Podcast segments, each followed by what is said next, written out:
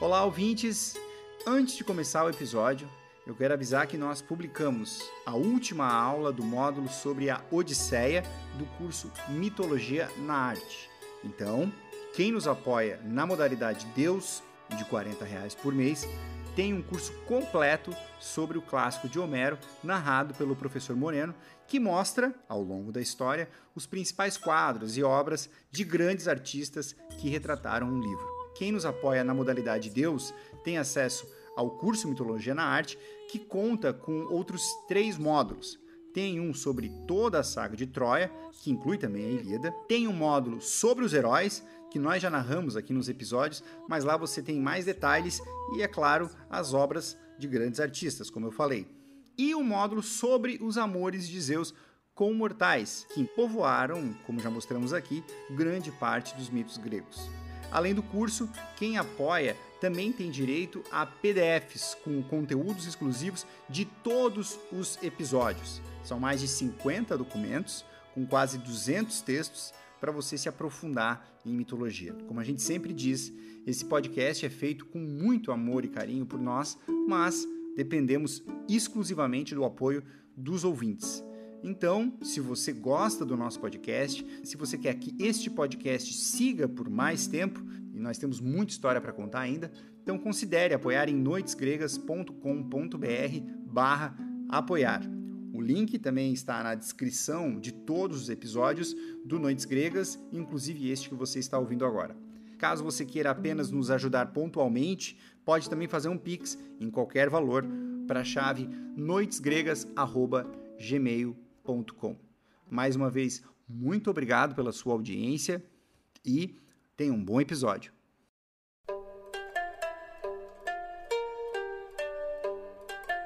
Olá, ouvintes! Este é o podcast Noites Gregas e nós vamos a mais uma hora do Oráculo.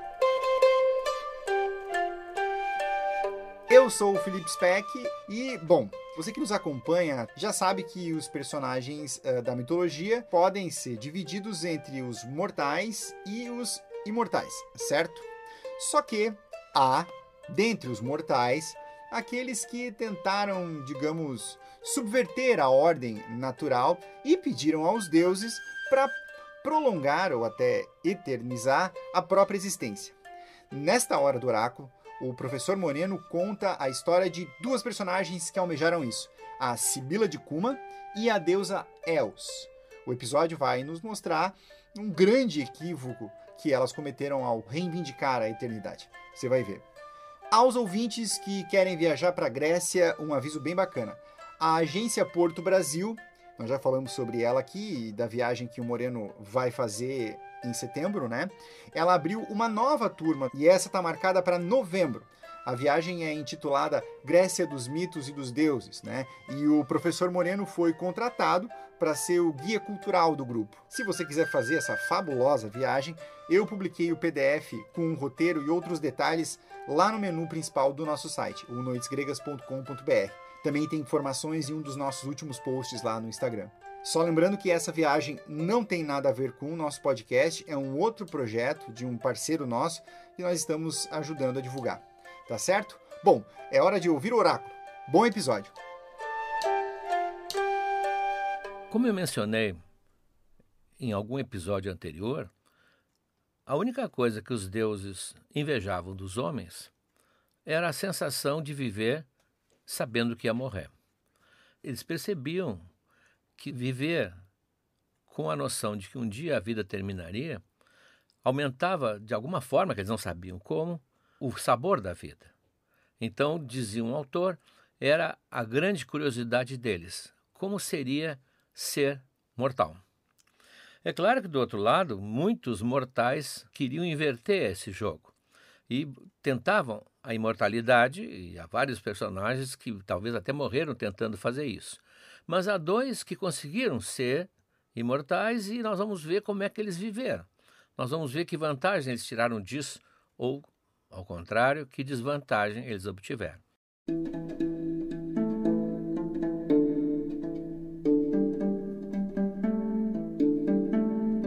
O primeiro personagem é uma mulher, uma Sibila. A Sibila é um nome genérico de sacerdotisas que profetizavam em vários oráculos da antiguidade, não de Delfos, mas de outros lugares importantíssimos distribuídos em torno do Mediterrâneo. Dizem que uma primeira foi chamada de Sibila e a partir daí o nome ficou para todas as outras. Elas tinham o mesmo furor profético e faziam previsões de uma forma um pouco obscura, o que era natural nas sentenças dos oráculos. Tanto que uma das palavras que se usa para isso é dizer que elas falavam em frases sibilinas. As frases sibilinas significam frases ambíguas que podiam ser interpretadas ora de um jeito, ora de outro, como aliás tem que ser toda profecia oracular. Mas essa que nós vamos falar agora é a famosa, uma das mais famosas talvez, a Sibila de Cuma.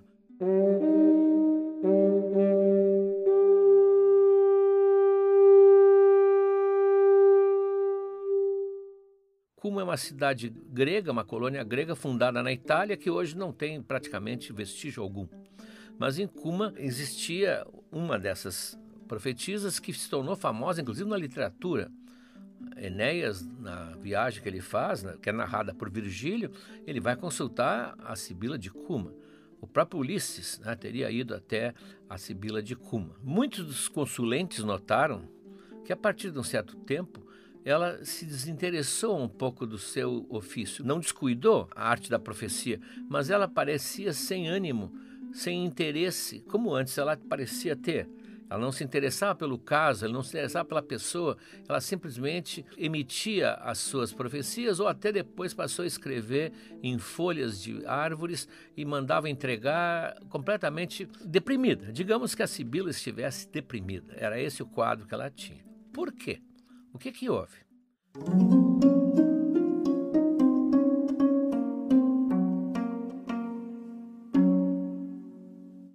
Embora a Sibila de Cuma atuasse na área da Itália, fosse uma colônia grega, mas na Itália, ela era, sem dúvidas, submetida ao deus da profecia, que era Apolo. Apolo, entre outras coisas, ele é o deus ah, dos vaticínios. E ele tinha, como já apareceu em outras vezes, e vai aparecer em mais outras, ele tinha uma espécie de fascínio por suas sacerdotisas ele seria hoje certamente acusado de assédio, porque uma sacerdotisa mais bonita, e quase todas eram, sempre recebia dele um assédio e terminavam cedendo ao Deus Supremo dos oráculos.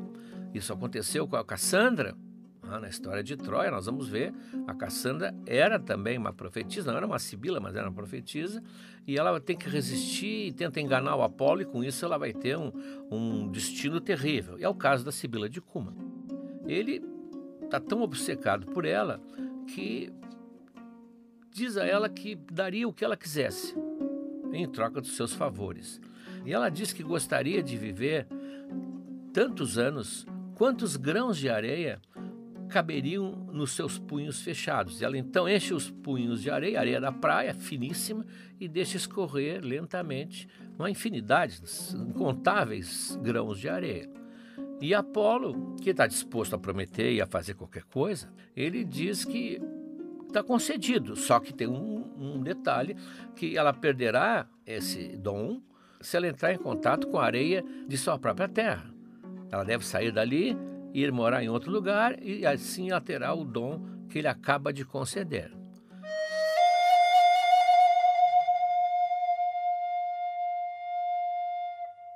Ela sai feliz pensando que enganou Apolo. Mas Apolo ninguém engana impunemente. Ele é um deus terrível na sua fúria. Basta ver que na Ilíada começa com Apolo castigando o exército grego mortalmente. Então, como Apolo não pode retirar o dom que ele deu, porque uma vez que um Deus concede, ele não pode desconceder, não tem revogação, ele fica quieto, sem dizer nada porque ele sabe que ela cometeu um erro terrível na sua inocência, na sua juventude, pensando que estava sendo mais esperta que um Deus, ela esqueceu de pedir juventude. Ela vai ganhar um ano de vida para cada grão daquela areia, mas a vida dela vai seguir o ciclo normal do envelhecimento. E começam a passar os séculos. E ela cada vez mais velha, mais velha que qualquer outro ser vivo que a Terra já teve. Quando Enéas, na Eneida, vai consultar a Sibila, ela já está com 700 anos. E ela diz para eles, se queixando, por isso que ela está deprimida, que ainda faltam três séculos. Ela pensa que ela vai morrer com mil. Ela não contou os grãos de areia. E ela diz para ele: Eu tenho de assistir ainda, eu tenho de ver ainda 300 colheitas e 300 vindimas antes de morrer. Ela há muito tempo se deu conta que caiu numa armadilha. Ela ganhou uma sobrevida gigantesca, mas com toda a decadência que pode ter 700, 800, mil anos. O Ovídio, que eu sempre menciono aqui como um dos autores da antiguidade que mais conheceu a mulher e as relações entre o homem e mulher, põe na boca da Sibila o seu lamento verdadeiro. Ela perdeu a sua juventude sem conhecer homem algum. Ela continuou virgem e agora, diz ela, com a juventude perdida, ninguém vai acreditar que um dia eu tenha sido amada por um Deus. E que o próprio Apolo não a reconheceria agora. E se a reconhecesse, não ia lembrar que a tinha desejado algum dia.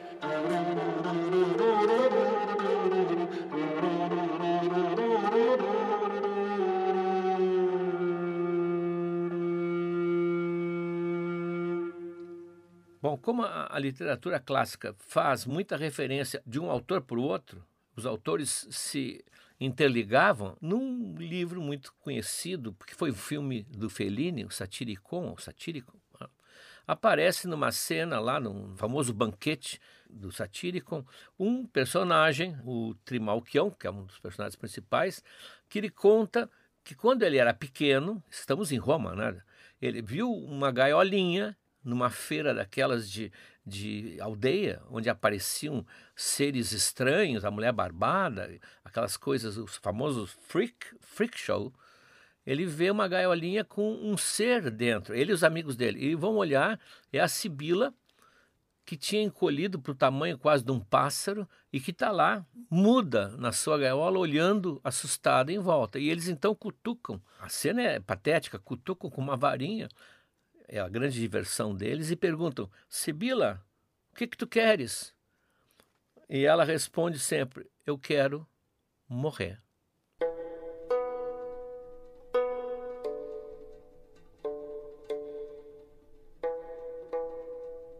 Claro que isso, essa passagem, pode ser uma invenção ah, do Trimalquião, do próprio Petrônio, que é o autor do satírico, mas revela como a antiguidade se apiedou da Sibila. Como ela passaram-se os mil anos que ela imaginava e ela continuava viva, ela se retirou para os subterrâneos lá do seu templo e ela apenas profetizava de lá, apenas como uma voz.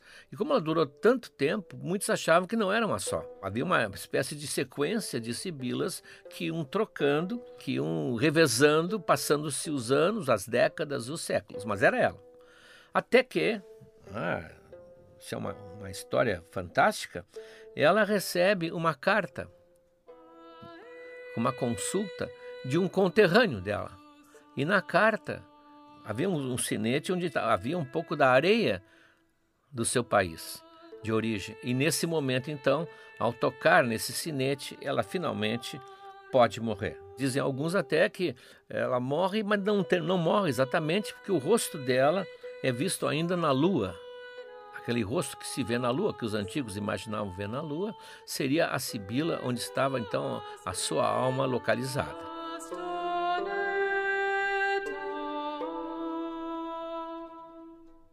A segunda história não é tão triste, ela é até picante e maliciosa. Envolve um personagem já praticamente divino. Nós estamos falando de Eos, que é a Aurora. São três irmãos: Eos, que é a Aurora, Hélios, que é o Sol, e a Selene, que é a Lua, já mencionamos aqui. E eles fazem um trabalho coordenado de trazer o dia e a noite para a humanidade. A Eos abre os portões do céu de manhã com sua luz rosada, famosa aurora dos dedos cor-de-rosa, que Homero tanto fala.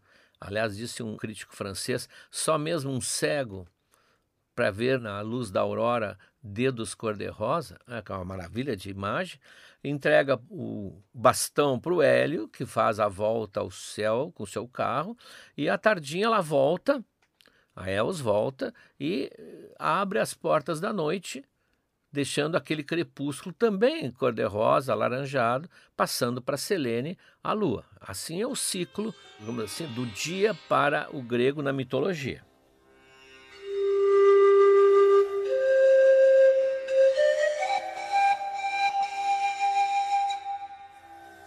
Ela teve um problema grave. Ela um dia se encantou, ou foi encantada, foi seduzida por Ares, o deus da guerra. Bem quando Ares tinha o seu caso, que nós vimos lá no, nos episódios dedicados a ele e a Afrodite. E a Afrodite descobre. E a ira de Afrodite sempre é terrível. Ela descobre e ela condena a Els, faz uma maldição, um, um serviço aqueles que Afrodite fazia muito bem, ela está condenada a se apaixonar sempre por homens jovens e bonitos. Até aí, não é uma condenação, parece um prêmio, mas sempre será infeliz. Então ela é condenada a uma fúria amorosa que sempre será frustrada. Essa é a condenação de Afrodite. Por isso, Els se torna uma grande predadora de jovens. Aliás, Afrodite também, ah, é bom lembrar, que Afrodite e Els invertem aquele vetor normal em que os homens, os deuses masculinos, seduzem, raptam mulheres e jovens. Ao contrário, nenhuma das duas é assediada, as duas assediam, as duas escolhem, as duas levam para onde querem e são exatamente o contrário, é a mão invertida. É muito interessante a mitologia ter criado isso, ter observado isso, que aliás não é novidade, mas valorizar isso, né? dar uma transparência para isso.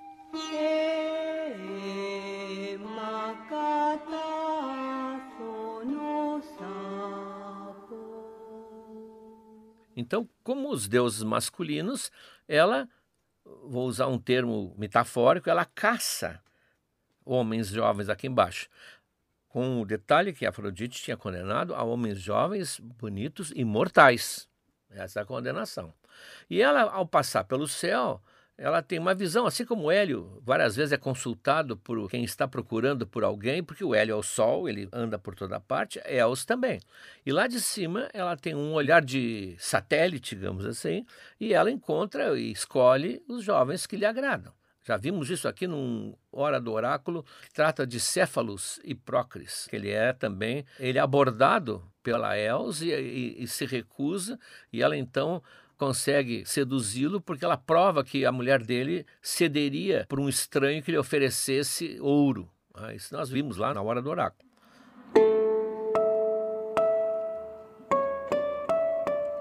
Bom, dessa vez, o escolhido é um príncipe troiano, Títanos, é parente de Príamo, que ela vê ao amanhecer, sempre que ela passa ao amanhecer, e fica extasiada com a beleza dele. E simplesmente o rapta, né, como sempre aconteceu, e o leva para o seu palácio, que fica lá onde o sol nasce, lá no Oriente.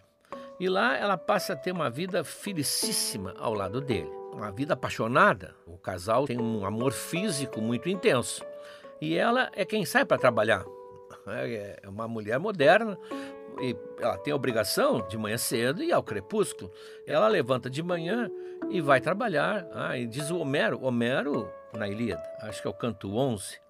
Els se levantou de sua cama, onde estava deitada ao lado do altivo Títanos, para levar sua luz aos homens e aos imortais. Então ela tem tarefa que ela não pode, aliás, deixar de cumprir nunca porque é a ordem natural das coisas. E o Títanos fica em casa descansando, talvez ah, se preparando, se refazendo para os embates quando ela voltar, porque ela realmente não aliviava a vida do Títanos. É uma vida feliz. Os dois estão muito felizes. Tão feliz é a vida com Títanos, tão plena, que ela vai a Zeus pedir um favor. Ela pede que Zeus, pai, que dê a Títanos a imortalidade, porque ela imagina então uma vida que será eterna de prazer e de alegria ao lado daquele homem que ela ama. E Zeus, gravemente, num momento, num pedido solene, acena com a cabeça e diz que sim, que está concedido. E fica olhando para ela, esperando que ela peça mais alguma coisa. Ela não pede nada. Não lhe passa pela cabeça pensar na juventude eterna. E o Zeus não diz nada. Ela que aprenda a lição. E assim, a vida dos dois continua maravilhosa até que o tempo começa a marcar o corpo de Títanos. O cabelo começa a ficar grisalho e ele começa a perder o cabelo, seu queixo já muda de forma, sua boca, não se fala nos dentes, não se sabe, mas sua boca já começa a ficar diferente, enquanto ela, Aurora, se renovava a cada dia, como cabe a Aurora. Mas ela não abandonou, ela o cuidava, o alimentava com comida, com ambrosia, inclusive, e o vestia com roupas ricas, tratava dele bem, mas não tinha mais o que fazer com ele. Ele simplesmente falava o tempo todo. Ele virou um ancião tagarela, falando coisas sem sentido. Alguns dizem que ela o pôs num quarto fechado, onde ele era cuidado e atendido. Outros dizem que ela colocou num armário. De qualquer forma, lá de dentro, ele continuava falando, falando, falando. Ela vai ficando tão constrangida e com tanta pena do que aconteceu com o Títanos, que ela termina, diz o mito, transformando-o numa cigarra. Seria uma das versões, né? transformando-o numa cigarra. Já que ele falava e cantava ah, o tempo todo, ele vira quase o tamanho do inseto, ele vira uma cigarra. Propércio, que é um poeta, criou uma versão um pouquinho diferente. Diz que ah, mesmo estando decrépito, mesmo estando já praticamente senil, ela nunca deixou todos os dias, quando ela voltava, de abraçá-lo, de acarinhá-lo, quase niná-lo nos seus braços e não num quarto vazio, como a outra versão dizia. E ela então, enquanto cuidava dele, enquanto alisava o pouco cabelo que restava a ele, ficava amaldiçoando os deuses pelo destino cruel que tinham dado ao seu marido. Essa versão do Propércio pode ter sido criada, inclusive, para explicar por que, que as cigarras são particularmente barulhentas nas primeiras horas da manhã, né, quando amanhece e El sai para trabalhar. Seria uma espécie de saudação que o Títanos está fazendo quando a sua mulher se afastava dele, deixava de cuidar dele e ia correr pelo céu. Então ele que ansiava pela imortalidade, ele termina ganhando de Zeus o pior presente possível. Ele ganha de Zeus uma velhice eterna, exatamente uma velhice eterna que seria assim o castigo mais terrível, uma morte, não nem era uma morte, é um castigo lamentável que ele também não merecia. A história toda foi criada por essa confusão de desejar a imortalidade. São dois mitos que avisam como o homem não foi feito para isso, que há um perigo envolvido nessa imortalidade.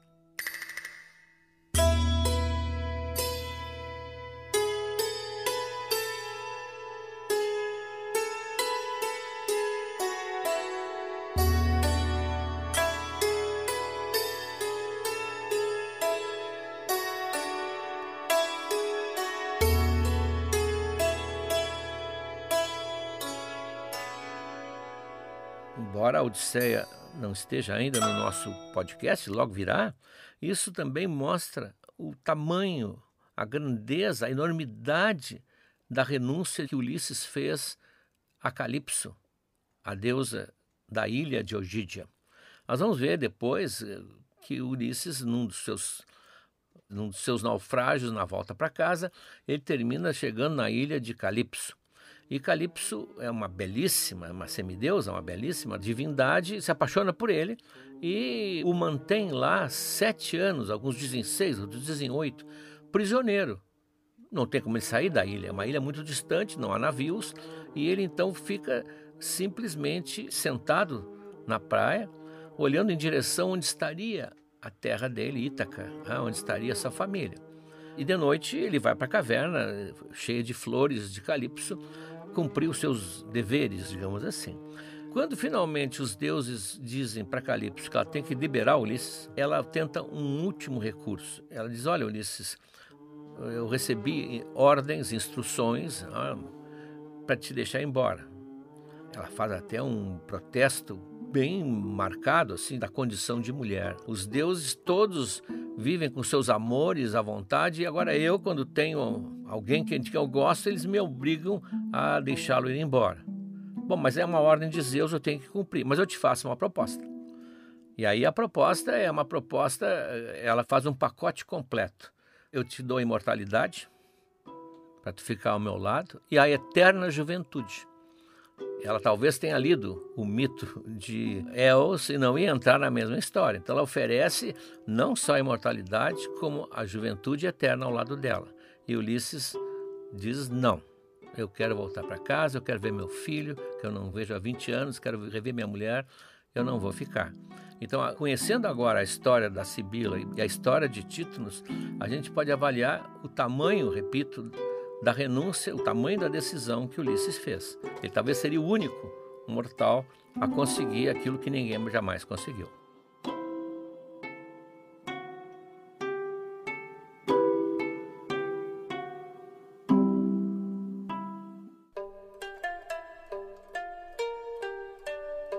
Por falar em Ulisses, uh, tá no ar mais uma aula sobre a Odisseia do curso Mitologia na Arte que é um conteúdo exclusivo para os nossos apoiadores da modalidade Deus.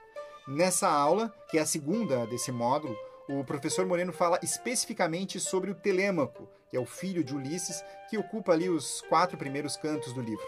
Essa primeira parte também é conhecida como Telemaquia, quem assistiu à primeira aula deve lembrar. É uma aula muito boa e serve como um bom ponto de partida, assim, aos que querem ler esse grande clássico do Homero, ou supostamente do Homero, né? Se você puder e quiser nos apoiar, vai lá em noitesgregas.com.br barra apoiar. O link também está na descrição aqui desse episódio. E como eu digo sempre, é com esse apoio que a gente consegue levar o nosso podcast adiante. A retribuição Lembro aqui mais uma vez, é o acesso ao curso Mitologia na Arte, especificamente aos apoiadores da modalidade de Deus, e já tem lá outros três módulos sobre os heróis, sobre os amores de Zeus e sobre toda a saga de Troia, inclusive a Ilíada. E também os apoiadores aí de todas as modalidades têm acesso exclusivo aos PDFs dos episódios, e lá também se vão outros 40 e tantos episódios. Além disso, é claro, recebe a nossa eterna gratidão por nos ajudar a manter esse projeto. Na semana que vem, a gente começa a falar do Jazão. Vai ser uma pequena série que a gente vai tratar dos Argonautas e da Medeia também. Aliás, a Medeia é um dos episódios mais esperados do Noites Gregas. A gente recebe muitas mensagens perguntando quando é que nós vamos falar sobre ela. Tá chegando a hora. Até mais, pessoal!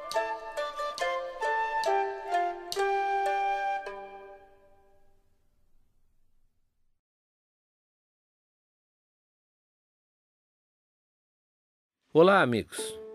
Chegamos agora ao terceiro ano do Noites Gregas.